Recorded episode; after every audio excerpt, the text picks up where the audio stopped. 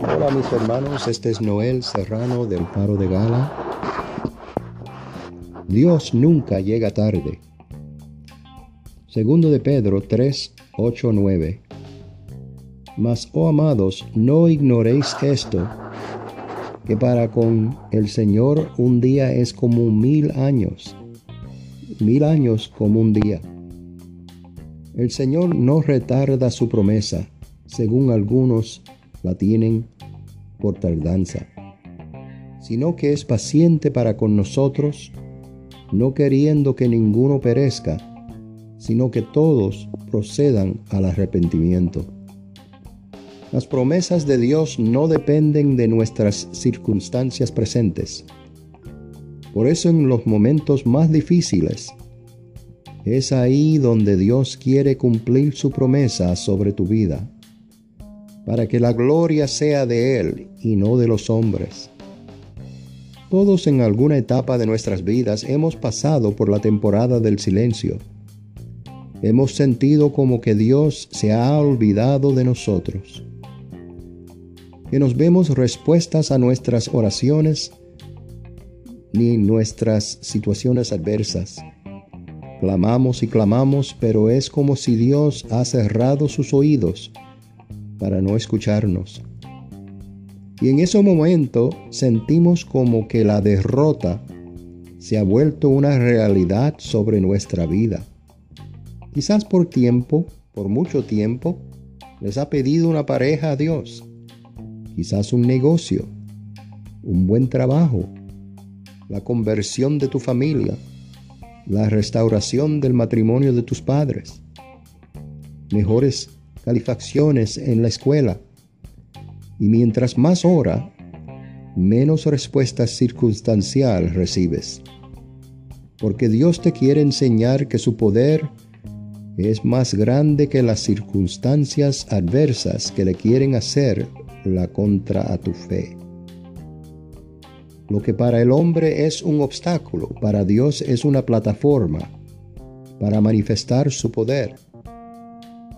La palabra nos enseña que cuando el pueblo de Israel fue libre de la esclavitud de Egipto, huyeron por el desierto en camino a la tierra prometida, hasta encontrarse con el mar rojo, quien le impedía seguir su trayecto. Ellos pensaron que iban a morir sin ver la promesa de Dios cumplirse sobre su vida. Que fue una locura que había dicho Dios por boca de Moisés, ya que la situación presente los obligaba a creer lo contrario a lo establecido por Dios. No dejes nunca que las situaciones presentes te hagan creer lo contrario a lo establecido por Dios.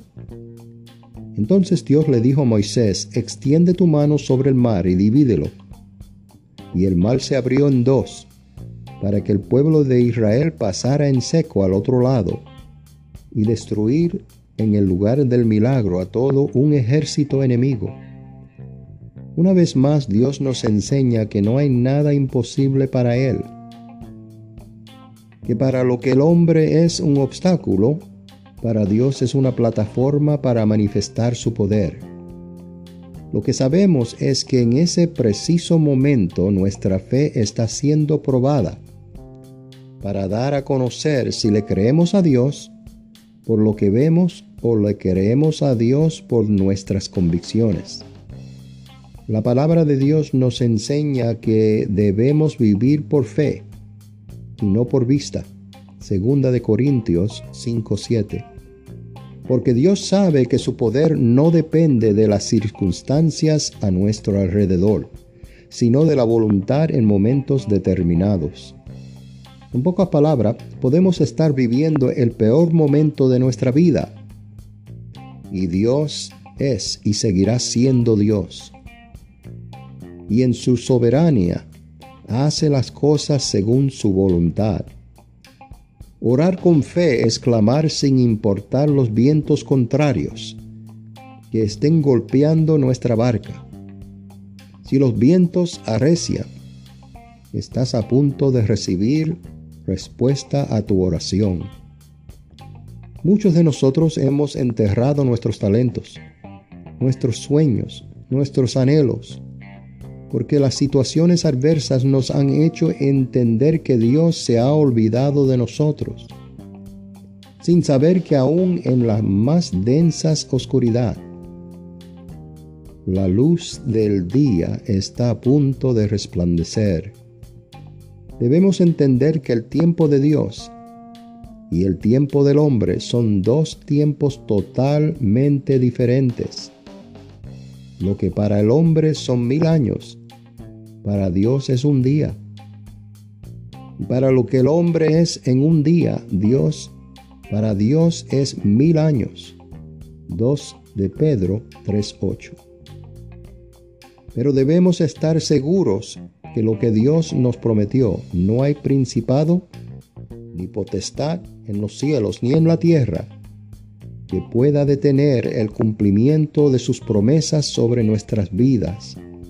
Nuestra fe es lo único que le pone demanda al cumplimiento de las promesas de Dios en nuestras vidas.